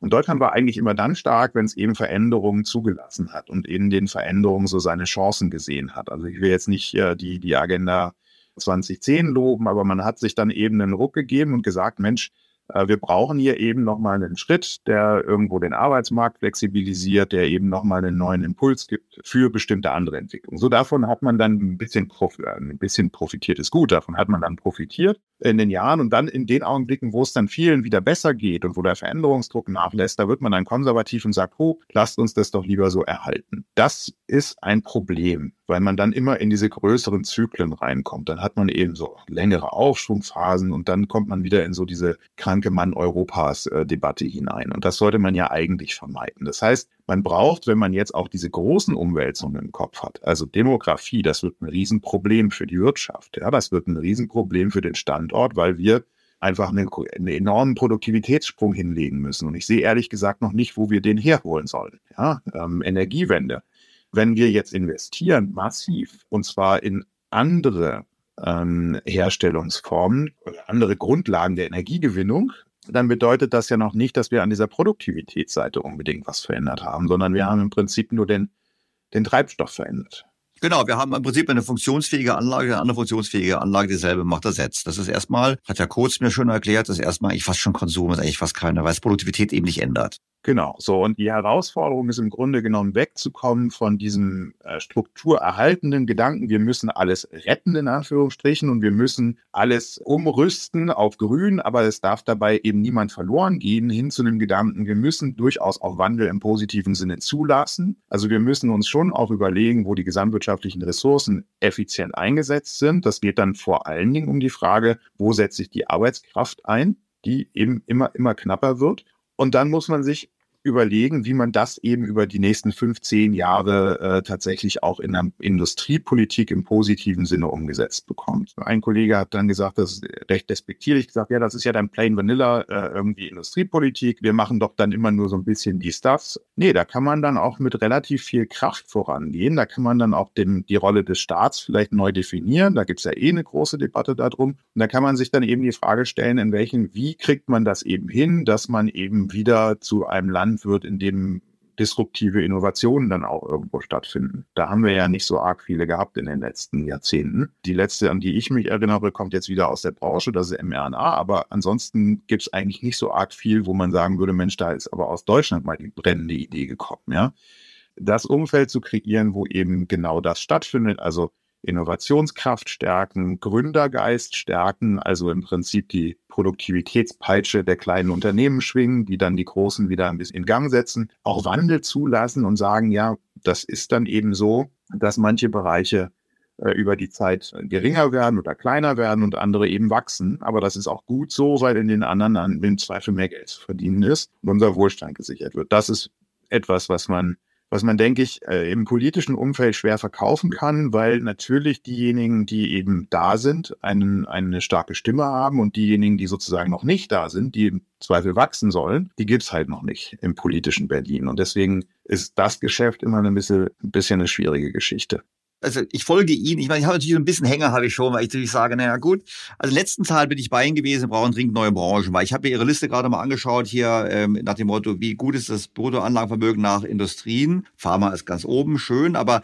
wenn wir die Branchen durchgehen, Pharma, Automobil, Maschinenbau, Industrie, Fahrzeugbau, Mineralöl, Möbel, sage ich immer so ketzerisch, das gab es alles schon, als wir einen Kaiser hatten. Also richtig Neues haben wir nicht und EDV, ja gut, dann haben wir SAP, aber eigentlich ist es ja nicht gerade, dass wir hier die, die Spitzenreiter sind. Und dann würde ich natürlich sagen, naja gut, wenn Sie jetzt an die Regierung Regierung denken und sagen, oh, wir müssen Industriepolitik machen, dann schreien hier alle Juhu, das wollen sie ja gar nicht. Ich meine, das Mazzucato ist ja nun überall, alle sagen, wir machen jetzt den Mazzucato. Was ich ein bisschen ein Problem habe damit ist, das brauche ich wahrscheinlich die Kritik auch von die, den Kollegen, die Sie angesprochen haben, wo ich halt sage, nachdem dann, naja, mir fehlt der Glaube, dass äh, irgendwelche Bürokraten äh, besser wissen, wo die zukünftigen Industrien sind, als, als der Markt. Und Sie haben gerade eben mRNA erwähnt als großes neues Ding aus Deutschland. Das stimmt, aber wir müssen natürlich auch dazu sagen, dass ja die Krebsforschung von BioNTech in Cambridge in UK stattfindet stattfinden wird und nicht in Deutschland, was mit Prozessen und Regulierung zu tun hat. Also frage ich doch, sollen wir denn zum Herrn Habeck gehen und sagen, mal Industriepolitik oder sollen wir sagen, lieber Herr Habeck, nimm den Staat mal raus aus vielen Dingen und hör mal auf, so viel zu regulieren und so, so vorzugeben und vor allem auch was Forschung betrifft, zum Beispiel vorzugeben, was ja auch teilweise getan wird. Ich nehme das mal als Beispiel. Carbon Capture ist quasi bei uns tabu. Andere forschen daran. Warum können wir nicht solche Dinge einfach mal zulassen und auch forschen lassen? Also da würde ich, würde ich schon entgegenhalten und würde sagen so, hm, ähm, bin ich ein kritischer. Und dann haben sie gesagt, wir haben knappe Mitarbeiter, knappe Arbeit, wir müssen versuchen, wo wir die allokieren. Dann hätte ich natürlich gesagt, so, ja, wenn wir ehrlich sind, der wichtigste Hebel wäre, den Anteil der Mitarbeiter im Staat zu reduzieren. Jetzt lachen Sie natürlich, der Staat muss effizienter und effektiver werden. Das heißt, wir müssen dringend den Staat digitalisieren und dort eben in Zukunft weniger Personal oder Mitarbeiter binden, weil ich halt sagen würde, naja, in der Wirtschaft kann man die produktiver einsetzen. Das können Sie sagen, stimmt alles nicht oder ich würde hier irgendwelche neoliberalen Thesen vertreten. Also ich bin da völlig offen für Ihren Widerspruch. Gar kein Problem. Ganz, ganz offen gesagt. Das, das Schöne an dem Begriff Industriepolitik ist, dass es keine klare Definition gibt. Ja, also man kann Industriepolitik begreifen als etwas sehr stark Lenkendes, etwas, was, wo, wo eben dann administrativ vorgegeben wird, in welchen Bereichen Innovationen stattfinden sollen und in welchen Bereichen eben nicht. Man kann Industriepolitik aber auch begreifen als Enabler für äh, Entwicklung. Und da wären wir ehrlicherweise eher beim Thema. Ne? Also jetzt haben wir äh, über Digitalisierung gesprochen. Warum ist es eben so, dass in Deutschland beispielsweise Daten aus dem Gesundheitsbereich äh, praktisch nicht in der Forschung verwendet werden können, also in Forschungs- und Innovationsaktivitäten. Das ist ein Riesenproblem. Es gibt einen Bereich, der unglaublich viele Daten erfasst. Es gibt aber weder Standards noch die Möglichkeit, damit wirklich Forschung und Entwicklung zum, äh, voranzutreiben. Und deshalb gehen dann im Übrigen auch äh, viele Unternehmen, die mit solchen Daten arbeiten wollen, eben ins Ausland, weil sie das hier eben nicht können. Mhm. So, in der Pandemie machte, wurde das alles so ein bisschen hochgespült. Ne? Dann war dann klar, okay, wir, wir forschen an einem Impfstoff. Die Daten dazu kommen aus Israel und Mexiko. Das ist ja auch irgendwie absurd. Warum ist das bei uns nicht möglich? warum haben wir die Voraussetzungen nicht, eben die digitalen Chancen äh, vernünftig zu nutzen? Das eine sind die Daten, also Datenzugang ermöglichen. Ich glaube, je, äh, ein Land, was dauerhaft eben keine Daten zur Verfügung stellt, wird international in der Forschung komplett zurückfallen. Das ist der, ich möchte jetzt nicht sagen Game Changer, aber schon ein wesentlicher Faktor, wie eben Forschung und Entwicklung auch Effizienzgewinne heben kann.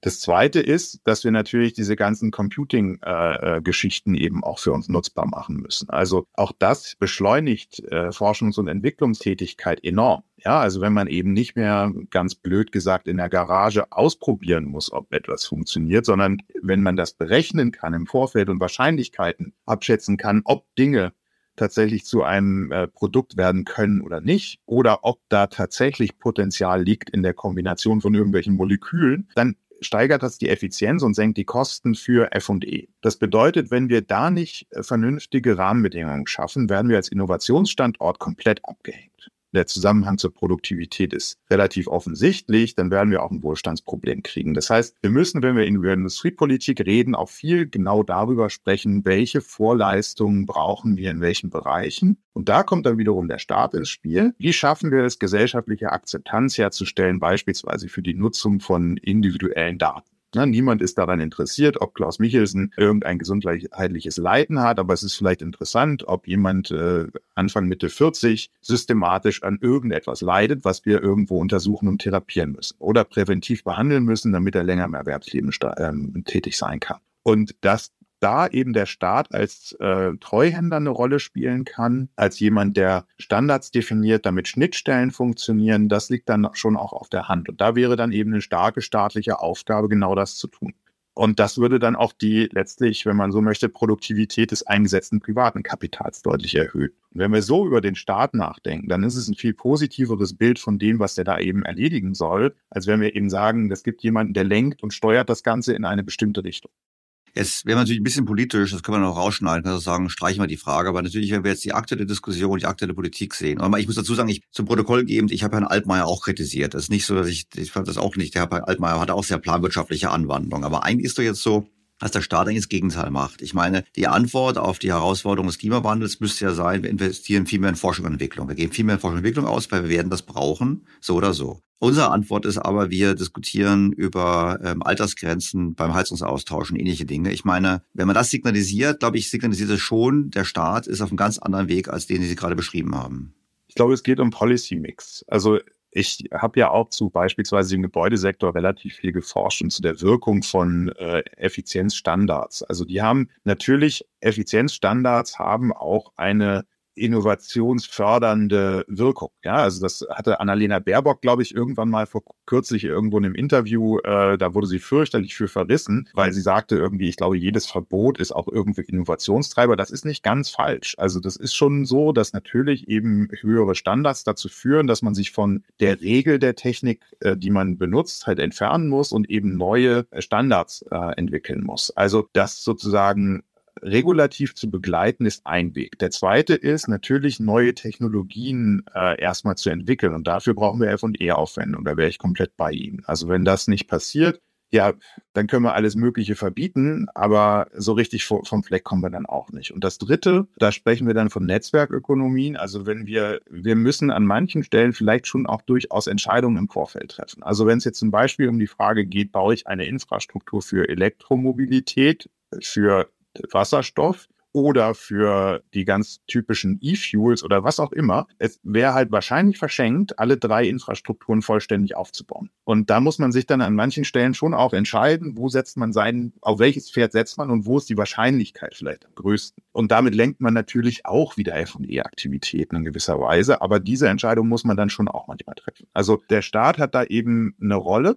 Äh, ich würde vorsichtig äh, sein, wenn es darum geht, äh, dass er das sozusagen planend vorgibt und dann eben komplett über, ähm, über Regulierung geht. Es gibt eine Berechtigung für Regulierung. Ähm, es gibt eine Berechtigung für auch Netzwerk, in Netzwerkökonomien gedacht, Infrastrukturinvestitionsentscheidungen. Aber der Kern muss letztlich die Innovationskraft der Haushalte und der Unternehmen sein, weil das eben in einer Marktwirtschaft eigentlich so angelegt ist. Ja, also dann, ansonsten haben wir eine Systemfrage. Ja gut, die Systemfrage würde noch einige stellen. Ich meine, er hat Frau Herrmann hier im Podcast, insofern da werden die Systemfragen durchaus gestellt. Auf dem Weg will ich jetzt nicht mit Ihnen noch gehen. Ich habe eigentlich zwei Fragen. Ich muss überlegen, welche Reihenfolge ich die mache. Ich glaube, die grundsätzliche Frage zur Reformfähigkeit Deutschlands stelle ich am Ende. Vielleicht machen wir davor noch kurz eine Frage zu Ihrer Branche. Sie sind ja jetzt ja immer so beim Lobbyistenverband für Pharmaindustrie, sage ich mal ganz knapp gesagt. Meine Deutschland war mal die Apotheke der Welt. Gut, damals war die Pharmawelt völlig fragmentiert. Dann hat sich in den letzten 30 Jahren gab es eine unglaubliche Konzentrationswelle. Es gab Übernahmen, Übernahmen, Übernahmen. Und das Ergebnis ist, dass Deutschland heute nach meiner Wahrnehmung eigentlich nachrangiger Spieler ist. Ich meine, die Schweiz ist stark, Großbritannien ist stark, die USA ist ein sehr, sehr wichtiger Markt, Heimatmarkt für die großen Pharmabranchen. Wie schaut's denn da aus mit dem Standort Deutschland? Ich meine, kann man da wieder Marktanteile gewinnen oder ist das eigentlich so ein Größenspiel, dass wir da sowieso auf Dauer einfach nur ein paar Segmenten, wo wir historisch zufällig noch tätig sind, überhaupt noch was eine Rolle spielen? Also Deutschland hat tatsächlich an Bedeutung verloren als Produktionsstandort und sitzt gewisserweise äh, zwischen den äh, großen USA als ein ganz wichtiger natürlich Pharmastandort und eben mittlerweile den Polen, China, Indien. Dazwischen bewegt sich Europa, Schrägstrich Deutschland insbesondere, weil innerhalb Europas ist Deutschland schon auch noch der wichtigste Standort für Produktion, Forschung und Entwicklung. Also, also nicht die Franzosen, weil ich dachte, die Franzosen hätten ja, weil die alles gekauft haben, höchst und so weiter, die Franzosen hätten das auch schon verlagert. Da haben wir trotz, obwohl die Hauptsitze nicht mehr in Deutschland sind, halten wir quasi die Fabrikebene ist noch in Deutschland. Also wir haben in Deutschland äh, absolut gesehen, ist das der größte Markt. Ähm, A, was die eigenen Absätze betrifft, aber auch eben was die Herstellung und, und so weiter mhm. betrifft. Also da ist in Europa ist Deutschland der wichtigste Standort. Das ist aber ein gradueller Abstieg gewesen, der in, zu Beginn der 2000er Jahre angefangen hat, nämlich in den Augenblicken, als China und Indien gesagt haben, wir möchten im Bereich der Generika größere Marktanteile gewinnen. Also diese ganze Bulkproduktion, wo man Massen äh, hergestellt hat, wo es letztlich um Größenvorteile ging. Ja, also der Standort gewinnt halt, bei dem halt die größten Mengen äh, produziert werden können. Da kann Deutschland typischerweise nicht mithalten. Und das hat sich dann darin manifestiert, dass wir jetzt eben sehen, dass wir zu zwei Dritteln abhängig sind von China und Indien, was die, was die Arzneimittelproduktion betrifft. Also ganz große Teile dessen, was wir hier konsumieren, wird eben in China und Indien hergestellt. Wir sind nach wie vor recht stark im Bereich der innovativen Arzneimittel, also im Bereich dieser ganzen Biotechnologika, der neuen Technologien, gerade auch diese ganze äh, individualisierte Medizin, diese ganzen Krebstherapien, Zell- und Gentherapien, wo alle immer sagen, das ist die, ist die Zukunft, weil man damit eben äh, tatsächlich Heilung auch erzielen kann bei vielen Leiden. Da sind wir noch führend, aber das ist eben auch größerenteils so, dass da eben teilweise Manufakturprozesse stattfinden. Also so eine Zell- und Gentherapie, da sind dann teilweise über 100 äh, Personen mit beschäftigt, einen Patienten letztlich mit einer Therapie zu versorgen. Die kostet dann 200.000 Euro weil eben so viel Arbeitskraft und Know-how da reinwandern muss. So, also da sind wir weiterhin stark. So, die Frage ist, was kann man daraus Kapital schlagen? Also ich denke ja immer über die wirtschaftliche Chance nach. Und die ist da äh, durchaus gegeben. Also wir haben global gesehen einen, einen stark wachsenden äh, Markt für Gesundheitsleistungen. Das hängt damit zusammen, dass die entwickelten Gesellschaften altern und die Schwellenländer an Wohlstand gewinnen, dementsprechend auch höhere Gesundheitsleistungen nachfragen. Und da gibt es ein, große, ein großes Marktpotenzial. Die zweite Herausforderung ist, wir müssen uns selbst viel mehr versorgen. Also wir wollen ja altern und äh, wir wollen gesund sein. Das heißt, unsere Gesundheitsausgaben werden auch steigen. Jetzt kann man sagen, okay, dann versuchen wir die sozusagen im Rahmen zu halten. Oder wir sagen eben, wir machen daraus auch in gewisser Weise ein Geschäft, und versuchen eben von einem globalen Wachstumsmarkt zu profitieren und daraus ein Exportmodell zu machen. Das wäre so die Chance in dem ganzen Thema. Und da wäre ich weniger pessimistisch. Da denke ich, dass gerade die Hightech-Produkte in Deutschland eine, ein großes Potenzial haben und im Übrigen auch ein Potenzial haben, das weit über Pharma im engeren Sinne hinausgeht. Also wenn Sie über genau diese Manufakturprozesse nachdenken, liegt eine große Chance auch für den, äh, für den spezialisierten Maschinenanlagenbau. Also genau das eben in einem industriellen Maßstab zu skalieren, ähm, würde zweierlei Dinge bewirken. Das eine ist, dass man natürlich eben nochmal eine Wertschöpfungstiefe hier gewinnt, ökonomischer Nutzen, aber das würde dann eben auch für das Gesundheitssystem von einer Therapie, die 200.000 Euro kostet, deutlich, deutlich Kosten reduzieren äh, und dann würde man eben auf ein Viertel oder sowas runtergehen können. Das hätte eine doppelte Rendite. Also insofern gibt es da eine Chance, ähm, ist eben ein innovativer Sektor, kann man äh, sich wirtschaftspolitisch zurechtlegen und sagen, gehen wir mit, dafür werben wir natürlich, aber die Entscheidungen werden letztlich im politischen Berlin getroffen.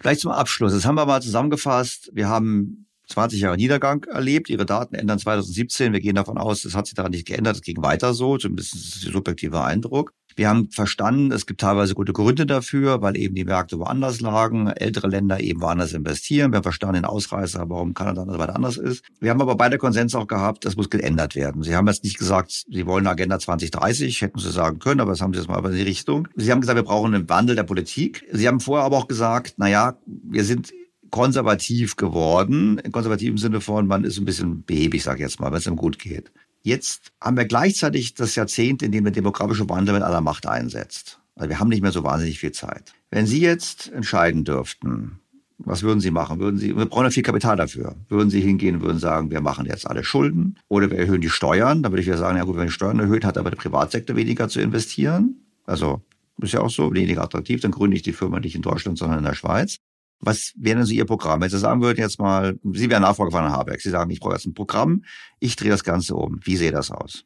Also ich würde natürlich auf staatlicher Seite anfangen äh, und sagen, nochmal einen vorgeschaltet. Ich würde anfangen und sagen, wir brauchen Vorfahrt für Innovation und Produktivität. Ja, also das, das große, ist die große Herausforderung. Das ist das Ziel. Und die Nebenbedingung ist, dass das Ganze grün sein soll. So, wie erreichen wir eben einen, äh, eine Innovations- kräftige Landschaft. Wie schaffen wir es, dass wir produktiver werden? Wie schaffen wir, dass es grüner werden wird? Bei Grün, da brauchen wir neue Technologien, die genau das Wirtschaften erlauben, ähm, ohne größeren Ressourceneinsatz, zumindest fossilen. Da bin ich optimistisch, dass es da eben die Möglichkeiten gibt. Und ähm, da ist eben die Energiewende ja schon mit ganz großer Kraft unterwegs. So, da würde ich jetzt mal sagen, okay, ähm, haben wir vielleicht die Weichen gestellt, ob es die richtigen sind, kann man drüber streiten. Ich würde dann rangehen und sagen, was ist die Voraussetzung für einen guten Innovationsstandort? Und da würde ich dann ein massives Programm auflegen, was eben öffentliche Grundlagenforschung nochmal stärkt, wo dann eben gesagt wird, wir haben hier eins, zwei, drei, vier Leuchttürme,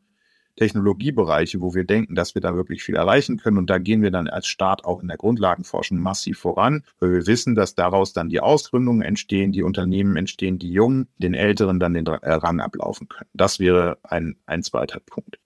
Der dritte Punkt wäre, ich würde im Bereich der Digitalisierung äh, ganz große Schritte gehen, würde versuchen, eben genau das umzusetzen, was es braucht, nämlich einen breiten Zugang zu Daten, nicht unkonditional. Ne? Also es darf nicht jeder sagen, ich brauche Daten für was auch immer, sondern wenn es eben der Forschung und der Innovation dient, dann sollte der Datenzugang gewährt werden. Dafür brauche ich eine Vorleistung im Bereich der Infrastruktur, dafür brauche ich eine Vorleistung im Bereich der treuhändischen Verwaltung dieser Daten, wenn sie denn eben ges öffentlich gesammelt werden. Und das äh, eben zu etablieren, ist eben auch ein Innovations- und vor allen Dingen auch Produktivitätsbooster. So, und das andere ist, ich würde dann eben ganz genau hinschauen, in welchen Bereichen muss ich denn infrastrukturell sonst noch nachlegen.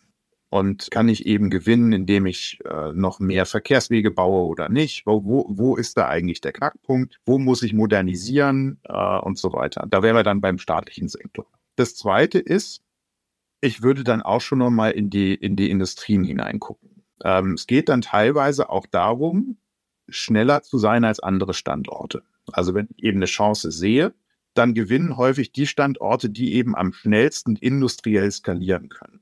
Und wenn ich dann erkenne, dass die Wirtschaft das eben nicht in dem Tempo umsetzt, wie ich mir das wünsche oder wie ich es bräuchte, dann kann ich mir überlegen, ob ich genau da noch meine Unterstützung reintue und sage, Mensch, da investieren wir jetzt oder unterstützen wir die Skalierung der industriellen Fertigung und der industriellen Wertschöpfungsstrukturen. Da ist man dann tatsächlich in gewisser Weise auch im Förderwettbewerb mit anderen Standorten. Das muss aber nicht bedeuten, dass man die unkonditional ausreicht, diese Förderung, sondern man kann ja auch sagen, Mensch, davon kann man dann später in gewisser Weise auch eine Rückzahlung leisten. Das ist das. Und dann reden wir über die Finanzierung. Die Finanzierung der ganzen Geschichte ist natürlich ein Knackpunkt. Also viel des Konservativen kommt ja auch daher, dass viele, die jetzt leben, eben auf Konsummöglichkeiten nicht verzichten wollen. So, das ist die eleganteste Weise oder die ja, bequemste Weise ist dann jetzt zu sagen, na gut, dann schiebe ich halt die Lasten in die Zukunft und mache das alles über Schulden. Also so einfach würde ich es mir dann nicht machen. Ne? Also ich man muss halt schon gucken, in welchen Bereichen letztlich heutiger Konsum finanziert wird. Das kann nicht aus Schulden passieren. Dafür sind die kommenden Generationen nicht in Haftung zu nehmen. Aber ich kann natürlich darüber nachdenken, wenn ich eben Klimaschutzinvestitionen anschiebe, die über 50 Jahre oder 100 Jahre gedacht sind, äh, dann ist das eben auch okay die Generationen von morgen, übermorgen auch an der Finanzierung zu beteiligen. Und dasselbe gilt dann letztlich auch für Technologieförderung, für Bildung etc. Da kann man schon auch über Schuldenregeln nachdenken. Und ich glaube, die Schuldenbremse äh, ist eine Regulierung, die da an der Stelle zu streng ist. Auch der Sachverständigenrat hat ja vor nicht allzu langer Zeit immer noch mit der goldenen Regel operiert und gesagt, eigentlich müssen wir uns daran idealerweise orientieren. Also ich würde auch über diese Schuldenregeln dann an der Stelle nochmal sprechen, aber nicht zur Finanzierung von irgendwelchen Rentenpaketen oder, oder anderen äh, Themen, sondern wirklich, wenn man einen guten Case gemacht hat, wir investieren in unsere Zukunftsfähigkeit, dann ist es, äh, ist es eben auch eine Möglichkeit der Finanzierung. Da wäre ich ganz bei der FDP, da wäre ich dann technologieoffen, was die Finanzierung betrifft. Wobei dazu sagen muss, ich hätte natürlich auch noch Ausgabenkürzungen durchaus auch noch erwähnt, weil wir haben natürlich auch sicherlich den Sozialstaat in den letzten 20 Jahren sehr ausgeweitet, wo man die Frage aufwerfen muss das sei unbenommen. Das ist völlig. Ja, ich bin ja, ich bin, ich wollte so anmerken. Ja. ja. ich bin ja auch, äh, und ich bin ja dahingehend auch unparteiisch. Ich bin ja in keiner Partei äh, Mitglied. Glauben Sie daran? Ich meine, jetzt haben Sie es gerade beschrieben, aber ich meine, Sie haben gerade eben Schulen in Berlin erwähnt. Daraus entnehme ich, Sie haben noch äh, Teilnehmer der nächsten Generation, die da durch dieses Schulsystem laufen müssen. Ich habe auch mal Kinder in der Berliner Schule gehabt. Ich erinnere mich mit Grauen an den Zustand. Glauben Sie daran oder sagen Sie, naja, eigentlich, gerade ist es ja nicht so, dass die Welt stehen bleibt. Die Wettbewerbsintensität hat ja zugenommen, auch gegenüber vor, vor 20 Jahren als Schröder Reform gemacht. Glauben Sie das? Halten Sie es für möglich, dass in Deutschland sowas passiert? Oder sagen Sie, es muss uns erst, wissen Sie, Ihr Papier ist ja interessant, aber letztlich Ihr Papier schafft Sie mal einen Podcast in die FAZ und vielleicht ein paar andere Dinge, aber ist ja nicht Schlagzeile in den in Heute-Journal oder bei der Bildzeitung. Das heißt, die Bürger sehen noch nicht die Notwendigkeit. Damals bei Schröder waren 500 Millionen Arbeitslose. Da war irgendwie offensichtlich, dass es so nicht richtig funktioniert. Also glauben Sie, dass wir das hinkriegen oder sagen Sie auch, naja, die Bürger sind so, ähm, die merken das nicht und es dauert noch. Wir können noch ein paar Jahre weitermachen, weil wir sind immer noch besser als die Briten. Ich meine, der britische Kapitalstock ist noch älter, also es gibt noch Potenzial nach unten. Ja, ich, ähm, die, die Hoffnung ist ja immer, äh, dass man dann den, den Hebel findet, den umlegen kann und plötzlich wird alles besser. Das ist in Demokratien selten der Fall. Das ist alles ein Aushandlungsprozess und diese Aushandlungsprozesse brauchen vielleicht etwas länger, als wenn dann eben das Zentralkomitee in China entscheidet, jetzt wird eben eine, eine Bahnstrecke irgendwo hingebaut. Insofern äh, muss man da in gewisser Weise politisch Realist sein und sagen, wir müssen diese Diskussionen führen. Wir müssen vor allen Dingen den Raum dafür schaffen, dass diese Diskussionen auch geführt werden. Daran kann ich mich beteiligen. Das machen wir natürlich als Verband, als Interessenvertretung natürlich auch, weil wir unser Interesse vertreten in dem politischen Abwägungsprozess, genauso wie eben viele andere auch ihre Interessen einbringen. Und wichtig ist dann eben, dass man einen vernünftigen, äh, vernünftigen Dialog darüber führt. Wie schnell das dann passiert und ob man dann noch schnell genug ist, tja, das hängt dann so ein bisschen daran, wie groß der Schmerz wird. Ja, also letztlich ist der, wie gesagt, der Reformeifer wird immer dann groß, wenn der Schuh am meisten drückt. Idealerweise sieht man voraus, dass der Schuh dann irgendwann drückt und lässt es gar nicht so weit kommen. Aber die Erkenntnis reift meist erst dann, wenn es wirklich, wirklich, wirklich ans Eingemachte geht. Insofern, ja, ich glaube, also auch um die Frage zu beantworten, ich glaube, dass eine solche Politik nicht von heute auf morgen umsetzbar ist, aber ich bin fest davon überzeugt, dass letztlich das der einzige Weg ist, der uns bleibt. Ja? Und wie dann die Entscheidungsprozesse dahin führen, das wird dann über die Zeit sich zeigen. Aber im Ergebnis können wir im Grunde genommen als Wirtschaftsstandort nur dann bestehen, wenn wir eben auf Innovation und Produktivität setzen. Herr Dr. Michelsen, Innovation und Produktivität, das Schlusswort. Vielen herzlichen Dank für Ihre Zeit, für Ihre Ausführungen und ich hoffe, Sie werden erhört. Vielen Dank. Tja, die Aussagen sind eindeutig. Wir werden nach unten durchgereicht. Nein, ich korrigiere. Wir lassen uns nach unten durchreichen, weil wir nicht ausreichend in unsere Zukunft investieren. Dazu passt, dass das IMD in Lausanne, das seit 35 Jahren Länder nach deren Attraktivität für Firmen ordnet, in dieser Woche Deutschland ein vernichtendes Zeugnis ausgestellt hat. Gemäß dem jüngsten Ranking fällt Deutschland um sieben Positionen zurück auf Rang 22 von 64 untersuchten Nationen. Damit rangieren wir sogar noch eine Position hinter China. Okay, Frankreich, Spanien und Italien, wie auch Großbritannien, sind noch hinter uns. Aber wir sollten uns nicht an den schlechteren orientieren, sondern an den besseren. Übrigens, auf Platz 1 liegt Dänemark, gefolgt von Irland, der Schweiz und Singapur und auf Platz 5 folgen die Niederlande. Hier kann man also sagen, bei Niederlanden habe ich gute Hoffnung, dass die noch lange ihren Status als AAA-Staat behalten. Wir wissen, was hinter dem Abstieg Deutschlands steht. Das haben wir bereits im Podcast diskutiert. Und noch genau das sagen die Forscher aus Lausanne. Sie haben 164 harte Indikatoren analysiert sowie eine Umfrage unter 6400 Managerinnen und Managern vorgenommen. Mit dem Ziel, die Wettbewerbsfähigkeit eines Landes zu erfassen. Die vier Pfeiler der Untersuchung sind folgende. Die wirtschaftliche Leistungsfähigkeit, die Effizienz des Staates, die Effizienz der Firmen und die Güte der Infrastruktur. Wir wissen aus dem bereits Gesagten, dass es gerade bei Infrastruktur und Effizienz des Staates bei uns besonders schlecht aussieht. Die Neue Zürcher Zeitung berichtete über die Studie und fasste die Erkenntnis so zusammen. Deutschland steht bei allen vier Pfeilern schlechter da als vor einem Jahr. Die hohe Inflation trübt die Wirtschaftsleistung. Dem Standort abträglich ist aber auch die hohe Besteuerung von Firmen und Privaten. Deutlich schlechter bewertet wird in der Studie ferner die Basisinfrastruktur. Hier ist das Land von Platz 24 auf Rang 32 abgerutscht. Die ständigen Verspätungen der Deutschen Bahn oder die Mobilfunkwüsten mögen hier zu Buche schlagen. Und wie steht es um die Zukunft? Nun, die NZZ ist nicht optimistisch. Auch die Furcht vor einer Deindustrialisierung zeigt sich in den Zahlen. Wenn es um die Gefahr der Verlagerung von Unternehmen geht, ist Deutschland an unrühmlicher 61. Stelle von 64 Ländern. Das ist ein Alarmsignal, das der deutschen Politik zu denken geben sollte. Hierzu passt, dass das Land bei den Stromkosten für industrielle Kunden ebenfalls abgeschlagen auf Position 54 rangiert. Aber auch bei den weichen Faktoren sieht es nicht viel besser aus. Geht es um Werte und Haltungen, kommt Deutschland nur auf den 44. Platz. Hier fließt etwa ein, wie Deutschland im Ausland gesehen wird oder wie es gegenüber der Globalisierung eingestellt ist. Das Land, so darf man aus der schlechten Rangierung schließen, hat ein Imageproblem. Ich sehe das anders. Ich bin ganz fest davon überzeugt, dass wir kein Imageproblem haben. Wir haben ein echtes Problem. Was wir brauchen, ist ein Sanierungsprogramm, mit dem wir Deutschland wieder auf Kurs bekommen. Und jetzt werden einige von Ihnen sagen, Mann, Stelter, es ist wieder so negativ. Sonntagmorgen und immer nur schlechte Nachrichten. Es gab doch letzte Woche so großartige Meldungen. Warum wird das nicht so erwähnt? Also erwähnen wir das auch. Hier ist das erste deutsche Fernsehen mit den Tagesthemen.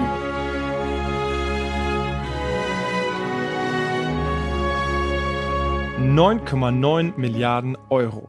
So viel blättert Deutschland nun hin, damit eine amerikanische Firma ihre insgesamt 30 Milliarden Euro Fabrik in Magdeburg baut. In der Gemeinde Sülzetal bei Magdeburg könnten im nächsten Jahr die Bagger rollen. Bürgermeister Jörg Medner hat lange auf diesen Tag gewartet. Wo vorher vielleicht Kinder, Enkelkinder bis nach Bayern und sonst wohin fahren mussten, um einen Arbeitsplatz zu suchen, das entsteht hier. Die können dann hier bleiben und ich glaube, es hat sehr, sehr viel Vorteile. Mit dem European Chips Act und dem Ziel der EU-Kommission bis 2030 20 Prozent der weltweiten Halbleiterproduktion nach Europa zu holen, wird die Abhängigkeit Deutschlands und der EU verringert. Und das klappt sehr gut. Jeder dritte Chip, der in Europa produziert wird, kommt aus Sachsen. Ich halte das für die Verschwendung von Steuergeld. Im Jahr 1990 stellte Europa noch 44 Prozent der weltweiten Halbleiter her. Heute liegt dieser Wert bei 9 Prozent. Jetzt wird also versucht, um jeden Preis Chip-Erzeugungskapazität nach Deutschland und Europa zu bringen. Dabei kann man schon die Frage aufwerfen, ob wir solche hochmodernen Chips wirklich in Deutschland herstellen müssen. Denn um Autos zu bauen, brauchen wir sie nicht.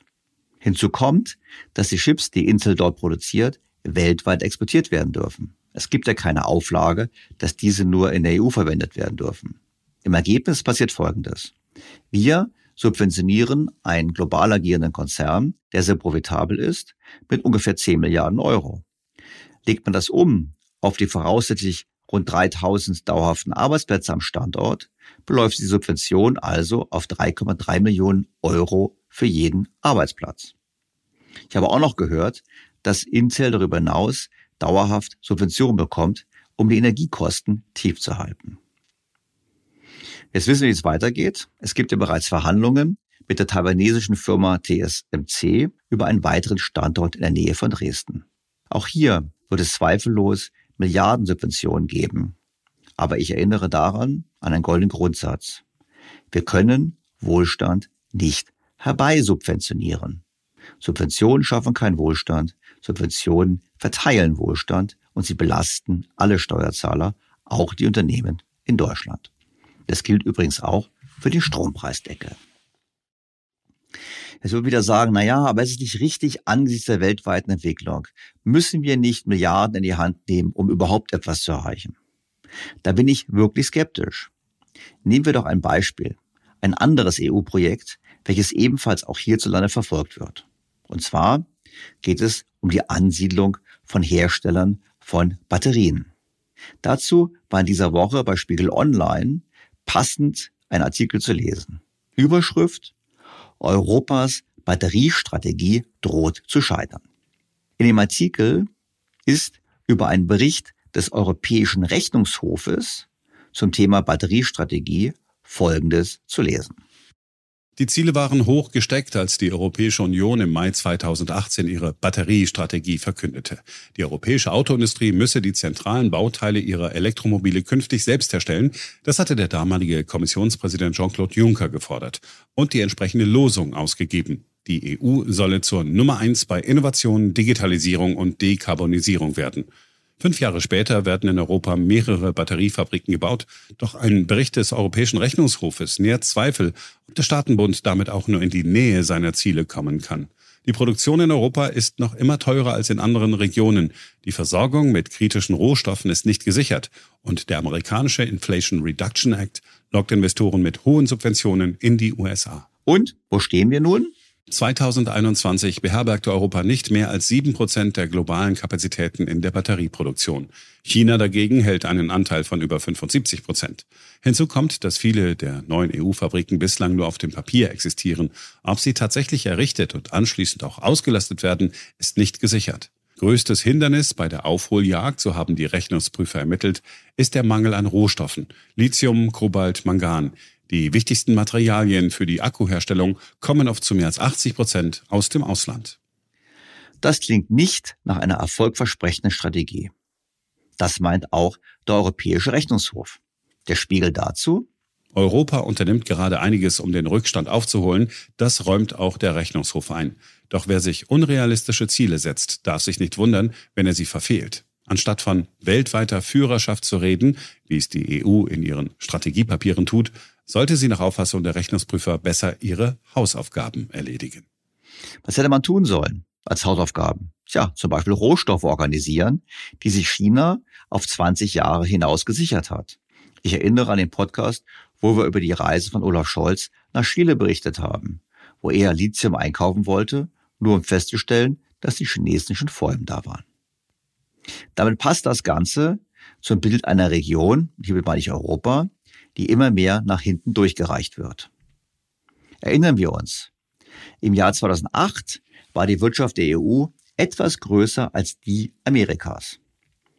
Damals 16,2 Billionen US-Dollar gegenüber 14,7 Billionen US-Dollar in Amerika. Die EU hat natürlich damals auch noch Großbritannien beinhaltet. Bis 2022 ist die US-Wirtschaft auf 25 Billionen US-Dollar gewachsen, während die EU gemeinsam mit dem Vereinigten Königreich zusammen nur auf 19,8 Billionen US-Dollar kommen. Das heißt, die amerikanische Wirtschaft ist mittlerweile um fast ein Drittel größer. Rechnet man das Vereinigte Königreich heraus, dann ist die US-Wirtschaft immerhin um 50 Prozent größer als die der EU. Und wenn wir dann betrachten und erkennen müssen, dass die Kreditwürdigkeit der EU und des Euros letztlich an Deutschland hängt, dann sind die Fragen, die wir heute aufgeworfen haben, durchaus berechtigt. Wie lange wird Deutschland noch ein Kreditrating haben von AAA? Ich muss zugeben, mich wundert es sehr, dass wir es überhaupt noch haben. Denn wir haben die heute hier bereits diskutierten massiven Probleme.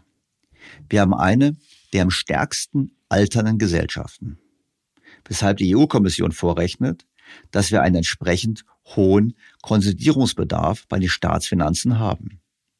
Das hatten wir hier in Folge 191 schon diskutiert.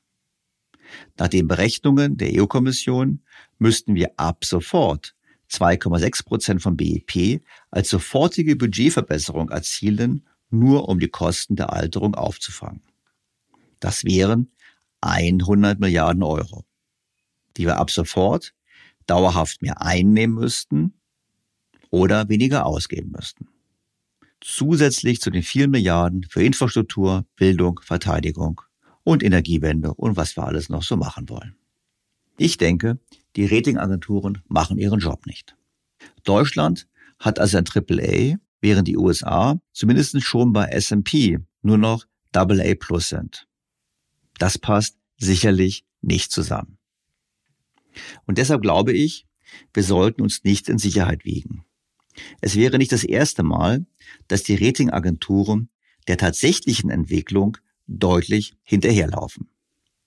Das war in der Finanzkrise so. Wir erinnern uns daran, dass die Ratingagenturen Papiere mit AAA versehen haben, die schon kurze Zeit später Totalausfälle waren. Das war vor der Eurokrise so, als die Ratingagenturen nicht erkannt haben, dass die Staaten innerhalb der Eurozone durchaus unterschiedliche Risiken haben. Das war aber auch so bei spektakulären Pleiten von Unternehmen. Ich erinnere beispielsweise an das US-Energieunternehmen Enron, wo das Rating erst wenige Tage vor der Pleite überhaupt gesenkt wurde. Für mich ist es so, Deutschland ist nur noch in der Theorie AAA. Und damit haben nicht nur wir, sondern die ganze EU und vor allem der ganze Euro ein potenzielles, massives Problem.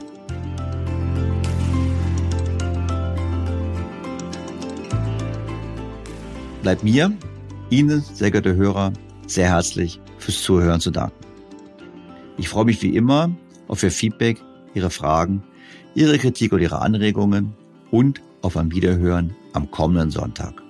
Ihr Daniel Stelter. BTO Beyond the Obvious 2.0 featured bei Handelsblatt.